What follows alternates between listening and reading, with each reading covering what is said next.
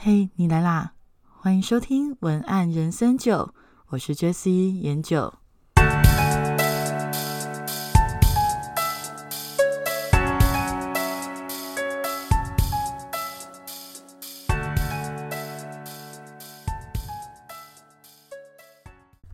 好，那今天要跟大家聊的事情是比较特别一点，是关于诈骗集团的文案手法。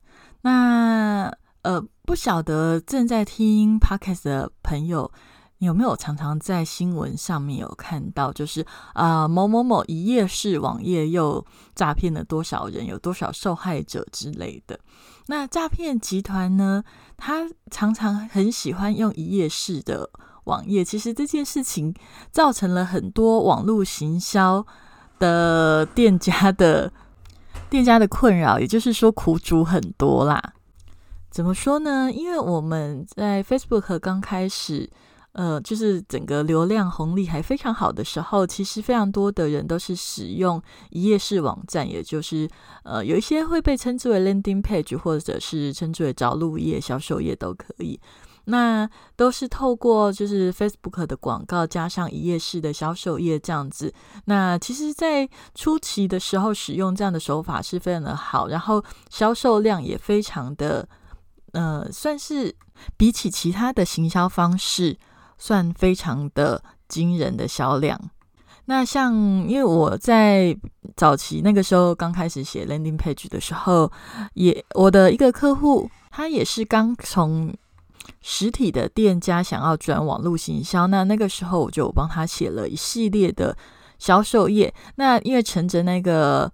行销的红利嘛，那其实他就转型的非常的成功。那透过我们的销售业，就哦，他说，呃，广告成本非常的跟以前比低很多很多，但是却得到的整个销量非常非常的大，可能是以前的。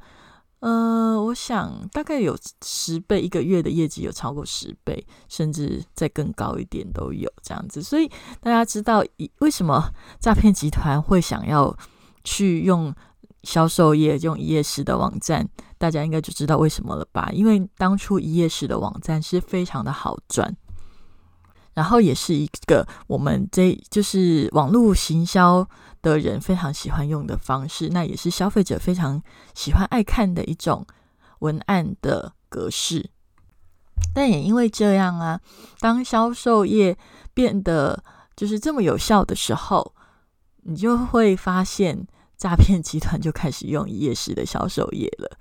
那这样子的情况发生以后，就会造成脚踏实地的卖家真的是饱受其害。大家会心想说：“我明明没有打算要骗人，但是却客户却不敢下单，然后甚至想要跟就是各位听众朋友。”呃，反映一下我自己观察到的情况啦，就是诶，可能有一些客户他第一次请我写销售页，那他可能会给我看他以前写的网页。那因为因为并不是每一个客户他的美编或者是文案能力都很好嘛，那自己写的时候，当然有时候就会展现的有点阳春。那其实展现有点阳春是无所谓，但是我发现里面犯了很多很基础的错误，才会导致他的页面看起来。明明不是诈骗集团，却很像诈骗集团。所以今天的主题叫做“网页这样写很像诈骗”，就是要统整出我自己的经验里面看到非常多的人，他在撰写销售页的时候犯了一些错误，踩了一些雷，结果搞得自己明明是正派经营，却很像诈骗集团。那也帮助大家可能透过这个九大的特征，可能可以为自己家里的网页来做一个基础的见解。那以下呢，我会分为文案篇跟视觉篇两个部分来做讨论。文案篇的部分，我把它列出了五大项。那其实要讲，也都不是一些很复杂的技巧或或很复杂的原因，只是一一些大家可能没有注意到的细节，然后导致它看起来像诈骗集团。好，那开始喽，第一点。呃，第一点呢，我觉得我我等下解释好了。第一点就是公司的介绍很难找。那这个部分我想要解释的是，其实，在早期的销售业教学里面，因为大家都主张所谓的教销售业 就是没有逃生出口，没有给消费者逃生出口，也就是说，尽可能的在一页式里面做行销的的说服，而不要让消费者有其他多余的连接，就除了下单以外，多余的连接去看看到其他的资讯，进而转移他的关注力，那就会减低下单的动能嘛。那这个部分呢，也导致在比较早期的时候，大家会觉得其实关于我或公司的介绍并不重要。那甚至有时候就会变得，因为太不重视了，导致有一些人就写的很不明显，甚至让人家很难找到，甚至找不到。然后。可是要要知道，因为其实行销的技巧在时代里面是会转变的哦。那因为现在已经诈骗集团多成这样了，你你自己去想，如果公司介绍又很难找，连个可以找到营业登记的公司名称都找不到的时候，你敢买吗？那所以现在消费者他们其实会有一些呃行为模式的改变，例如说他会逐渐的倾向去。了解一下公司的基本资料。如果你不够有名的时候，他真的会去查一下你的公司的基本资料，然后做一个安全性的呃参考。那我说的公司的基本资料，并不是说要你长篇大论的什么关于我愿景啊，应该写的非常的复杂，不是这样子。那至少你该写的要写，就是诶，你可能还是要给大家一个基本的呃，你的公司的联络方式，或者是呃。呃，你的公司大概的营业时间，或者是你如果是有实体店面的，那你公司地址在哪里呢？那另外，我觉得其实最好还是可以备好你的公司网站跟你的基本的网站上面的文案视觉都要好，都要有。那甚至放一些活动记录也也或者是作品，这样子会让你呃呈现上会更有说服力。那第二点呢，就是见证太浮夸。现在太浮夸这件事情，我相信各位如果有比较常在网络上看广告的人，应该就会有经验啦。尤其是有一些真的是诈骗，那是来自于可能国外，或者是呃，可能就是简体字的网站，然后它可能就会出现一些很浮夸的见证，例如说我喝了这个茶以后啊，整个痘痘都消失了，然后细纹也不见了，整个脸年轻了十岁。你们觉得这个应该会直接被卫生局抓走吧？怎么还能打广告呢？所以就是类似这种很浮夸，然后又很大量的见证的时候，还有另外一种就是，呃，见证太过一致，可能都说哦太棒了，太好吃了，太呃太神奇了，可是他都没有写出一个比较具体的细节，都只是一直很多很多称赞的语气的时候，这个也是会让人家觉得有一点不合理。甚至就会容易觉得，哎，那这个是不是诈骗集团啊？所以见证到底要怎么写？我相信其实很多店家的服务都非常的好，所以呃，你的消费者也会非常愿意帮你写见证。可是如果你的要消费者愿意帮你写见证的时候，你可以去针对一些点，呃，去引导他可以怎么写，让他看起来更有说服力。那这个部分会在今天的同场加印，也就是最后。后面的地方，我我会提出两个写见证的技巧来帮助大家。好，那第三点呢，就是错字太多。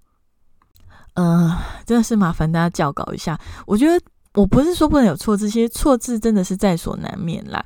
就是连一本书，就是出出书实体的书，都还会有错字，所以我觉得你要整个网页完全就是零错字，是有一点困难。那当然就是要要非常大量的校正才有可能，但是你至少要减少一点，减少到平常人不太容易看出来。还有，我觉得最大忌的应该是标题有错字啊，如果标题有错字，真的就是一件很糟糕的事情。好，那第四点，呃，我觉得价格差在太多这件事情，也很容易被人家看成诈骗集团，就是例如说原价八千，现在九百九之类的。因为我觉得其实很多可能也不是诈骗集团，可是有一些真的是诈骗集团，所以是诈骗集团跟不是诈骗集团都用这个手法的时候，是不是就会很容易让人家怀疑你是诈骗集团？哦，好像绕口令了。可是你去想一下，是不是这个逻辑是对的？而且其实价差太多，我觉得在早期，因为大家对网络行销都还不太了解的时候，消费者戒心比较低啦，可能怀疑怀疑的态度也会比较少。可是现在大家就会心里想说：“诶，那你的东西成本这么低呀？那就算不把你当成诈骗，看你价格差这么多，有没有一个合理的理由的时候，不是诈骗也会降低你的质感跟信任感。”好，那第五个呢，就是只有单一的货到付款方式，这也是有点无辜啦。因为早期的教学里面，大家都教说用货到付款，其实消费者是最喜欢的啊。但是比较糟糕，就是因为现在开始诈骗集团都用单一货到付款。所以，如果你又跟诈骗集团用一样的方式，是不是也会很容易被人家联想你是诈骗呢？那所以我是会建议多增加一些付款的方式，还有可能你可以去呃更加明确的告诉大家，哎，你是可能是用黑猫仔配，或者是用新竹货运之类的，这样子呢会比较容易，就是消弭大家觉得你是诈骗的感觉。好。那以上五点就是文案的部分。关于文案，你怎么写会看起来比较像诈骗？那我们五秒钟后回来跟大家继续的讲解。那在视觉方面怎么做会很容易踩雷，让人家看起来很像诈骗呢？五秒钟后回来喽。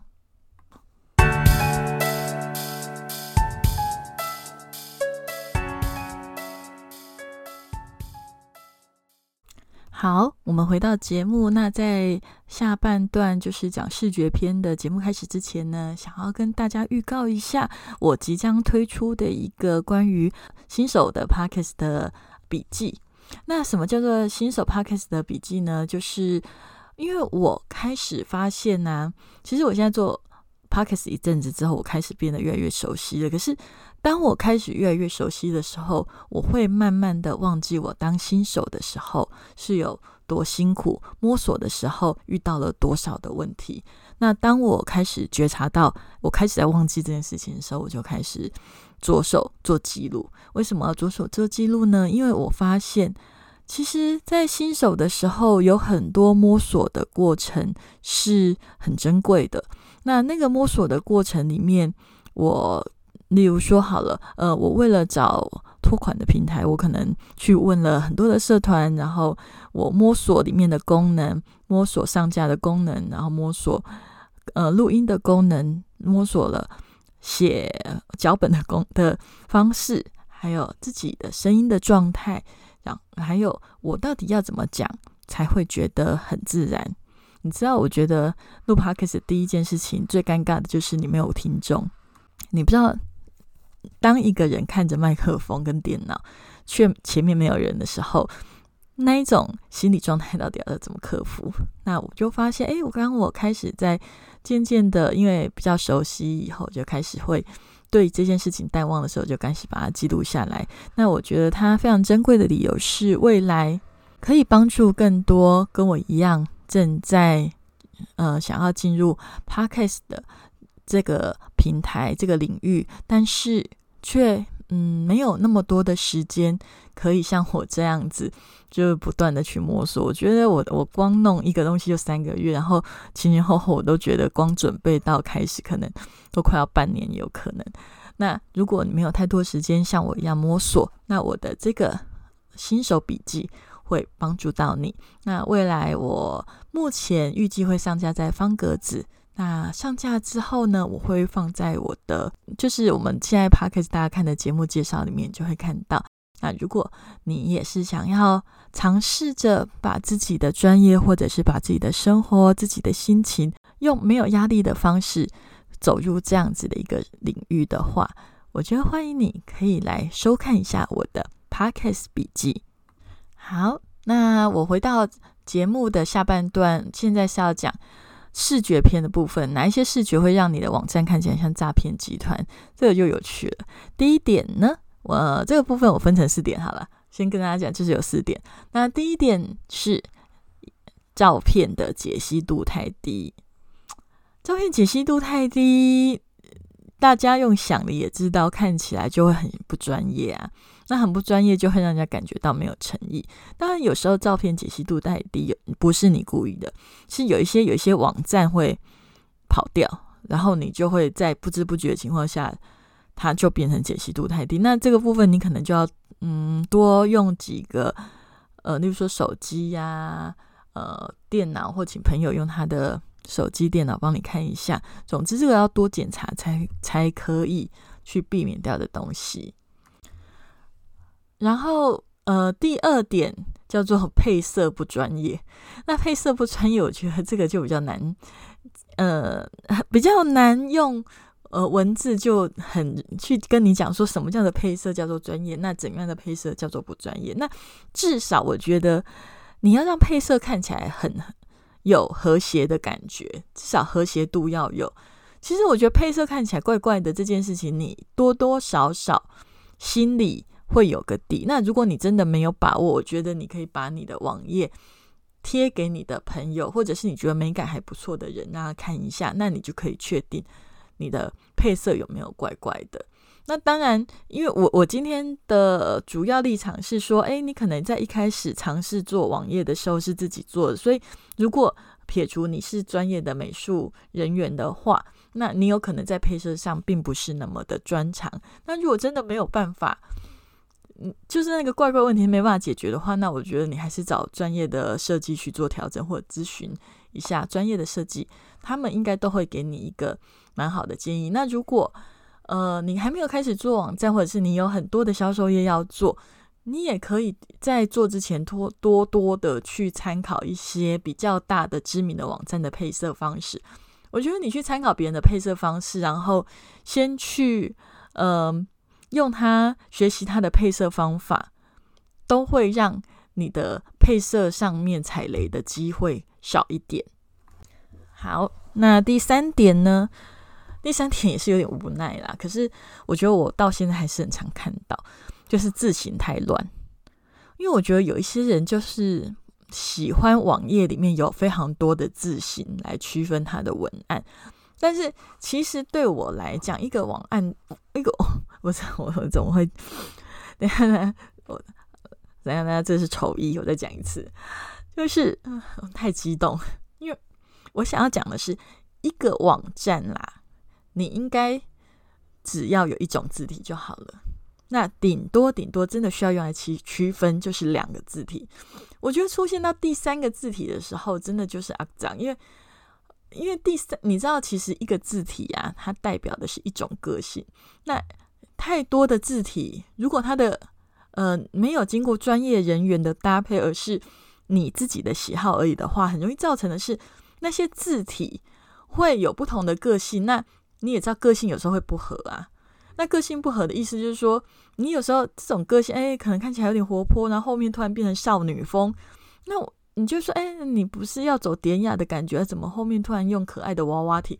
这个真的就是会让人家对你的产品有一种混淆感觉。哎，你到底是要走典雅路线，还是要走亲切路线？那很容易，如果你都要有的话，就会看起来不专业。那也就是所谓的字形太乱。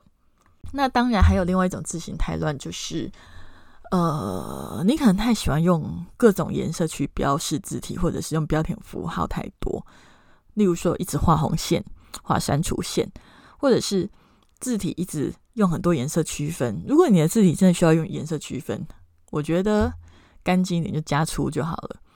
那如果真的你一定要用颜色的话，我会喜欢你不要跟主要的字体。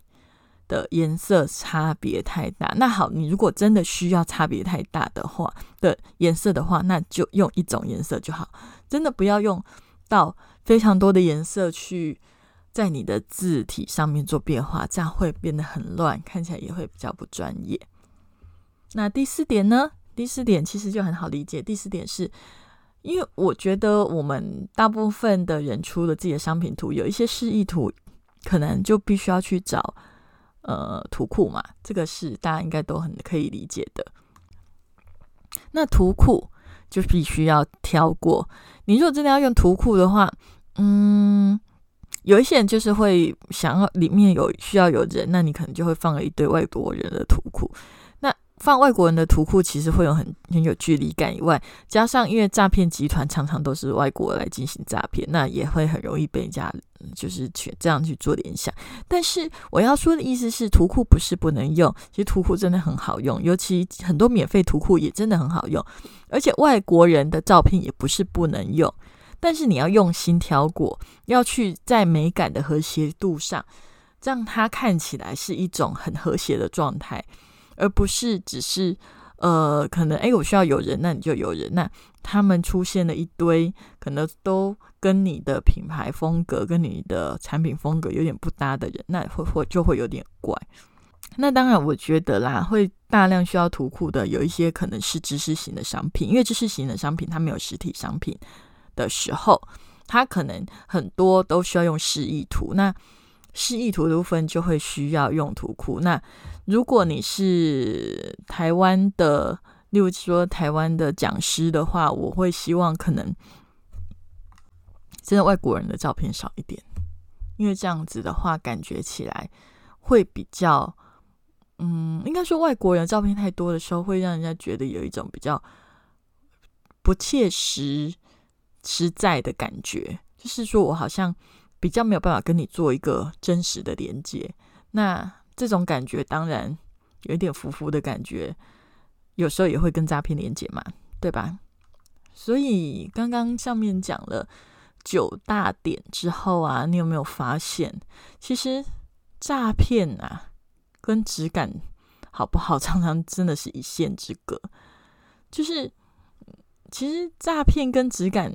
质感差真的是一线之隔的原因，是因为我指的质感不好，不是说你本身质感不好，而是说你把这个网页弄得看起来质感不好，那这样子会变成让人家你的东西明明不错，但是却因为你的网站的质感不好，让人家连接你的产品质感不好，那就好。我觉得拿现实的一些案例来讨论好了，例如说好拿衣服来讨论好了。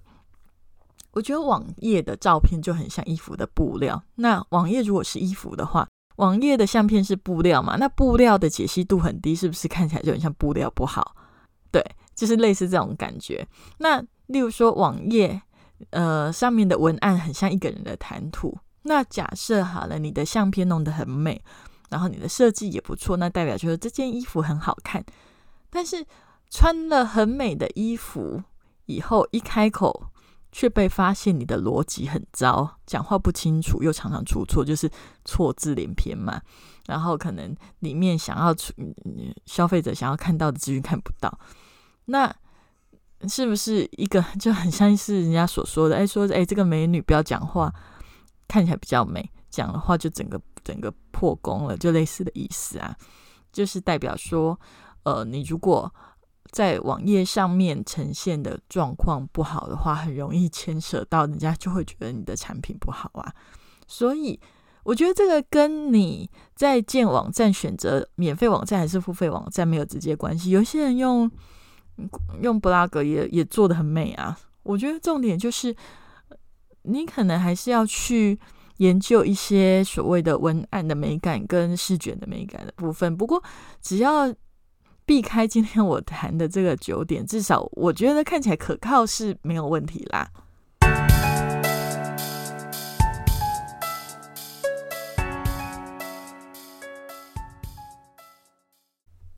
接下来是同场加印的时间，呃，刚刚有讲说很像诈骗的文案啊，其中有一点就是他的见证看起来太浮夸嘛。那到底要怎么样写不浮夸的见证呢？我会给大家两个技巧的建议，因为有时候我们会请客户帮我们写见证嘛，所以客户有问你说啊，那你觉得你希望我写有没有什么要注意的？那你就可以可能你可以消化一下这些方法之后，你可以跟你的客户这么讲。第一个呢，我觉得这两个技巧你只要符合其中一个其实就够了，两个的话你的客户应该不想帮你写。第一个呢，就是你的实际的细节要写多一点。实际细节写多一点，也就是说，呃，购买的过程、使用的过程，或者是一些比较个人会观察到的点，呃，例如说，哎，我我我拿到产品之后，我使用的时候，我看到了它的哪一些呃，例如说按钮很很好按，或者是呃，我发现我这个东西放在我的书桌旁边，整个会让我的工作效率提高之类的，就是比较个人的感觉、个人的场景出现，而且要现实的场景，这样子的话，就会让你的。呃，见证看起来是一个比较实实在在、不浮夸而又有说服力。那再来呢？第二个点，如果呃，刚刚讲二择二择一就可以了嘛？刚刚第一个是实际的细节写多一点，那第二个方式呢是情感转折写多一点。那指的是购买前困扰的感觉，决定购买的关键，购买后的心情的转折。然后，或者是我到现在我买完以后，我我感觉怎么样？其实你只要有写这种比较 detail 私人的感受，而不是一味着一直用那种形容词很嗨，就是哦太棒了，太赞了，相见恨晚，就是太常被看到的那些字词，可能如果可以少用一些，然后多用一些自己的想法与观点，当然说服力就会高，因为你会发现，其实重点就是。多一点个人的细节，就会多一点真实感哟。好，那今天的节目就到这里。如果你有任何问题或建议，欢迎你到文案文案向你粉丝专业私讯给我，我会仔细的阅读并回复你的消息。也非常欢迎你在 Apple Podcast 上给我五颗星的评价及评论。也欢迎你加入文案人生九更新了的群组，来接受这个节目的推播。那敬请期待我的新手 Podcast 笔记。今天的文字稿也会同步上传到文案向你粉丝专业上，如果你有需要，你可以到上面去找连接哦。那祝福你有美好的一周，我们下次见，拜拜。